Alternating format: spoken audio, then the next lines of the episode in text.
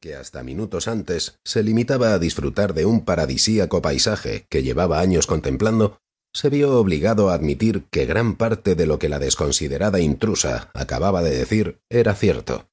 Había sido, en efecto, un autor cuyos títulos adornaban los escaparates y llenaban las estanterías de los grandes centros comerciales de medio mundo. Pero hacía años que no acertaba con los gustos de las nuevas generaciones, por lo que tras incontables fracasos y absurdas peripecias, había acabado en un remoto villorrio de pescadores, a los que por lo menos no se había visto obligado a dar explicaciones acerca de las razones de su incapacidad a la hora de volver a escribir. Su editora estaba convencida de que aún disfrutaba de un indudable talento a la hora de narrar una historia, pero íntimamente había llegado a la conclusión de que lo que en verdad importaba era la historia que se contaba, no la forma de contarla. A menudo se comparaba a sí mismo con un eficiente escultor, perfecto conocedor de las mejores técnicas del oficio, pero que no dispusiera de un hermoso y compacto bloque de mármol sobre el que trabajar.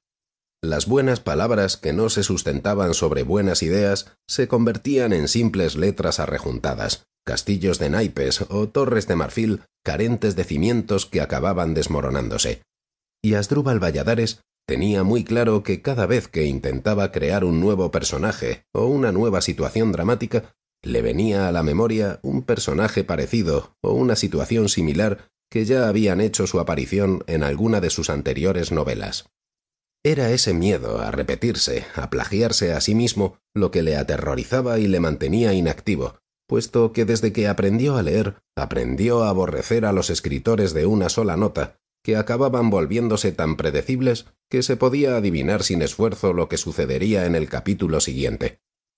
Si la naturaleza había decidido proporcionarle el inapreciable don de comunicarse con sus semejantes con el fin de que pudiera transmitirles nuevas ideas y sensaciones, se le antojaba casi un delito utilizar tan maravilloso regalo de una forma estéril. Cuando no tengas nada que decir, no digas nada, al cumplir los cuarenta, había mandado grabar en una placa de bronce aquella frase, que nunca imaginó que pudiera afectarle de forma tan directa, y ahora, superados los sesenta, se veía obligado a cumplir con su propio mandamiento, aun a sabiendas que significaba dejarse morir en vida.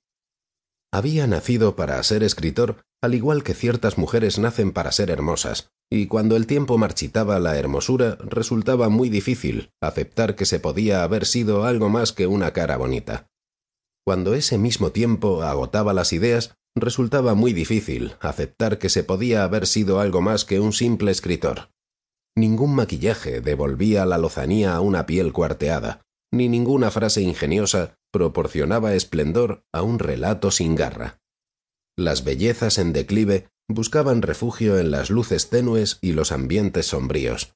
Los autores desangelados lo encontraban en un perdido villorrio caribeño.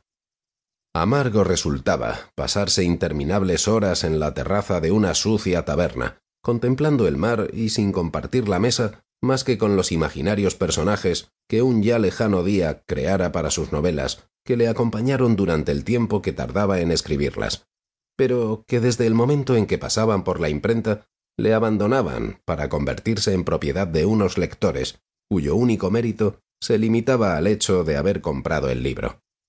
Nunca consiguió averiguar por qué razón desaparecían de su vida esos personajes en cuanto concluía la última página, y a qué remoto lugar iban a parar quienes hasta pocas noches antes poblaban su imaginación.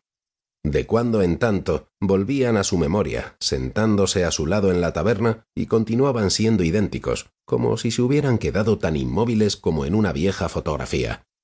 Observó aquel rostro que quizás muy pronto se vería obligado a buscar las penumbras, y pareció llegar a la conclusión de que se trataba del rostro de un desesperado náufrago, que intentaba salvarse, aferrándose a otro náufrago igualmente desesperado. ¿Por qué lo hizo? se decidió a inquirir al fin. ¿Cometer el atentado? El casi imperceptible encogimiento de hombros parecía dar a entender que ni siquiera ella estaba muy segura de lo que decía al añadir. Debieron existir muchas razones, aunque preferiría suponer que tan solo fue por dinero. ¿Preferiría suponer? repitió sorprendido el escritor. El dinero es el peor de los motivos a la hora de cometer un acto tan execrable. No para mí.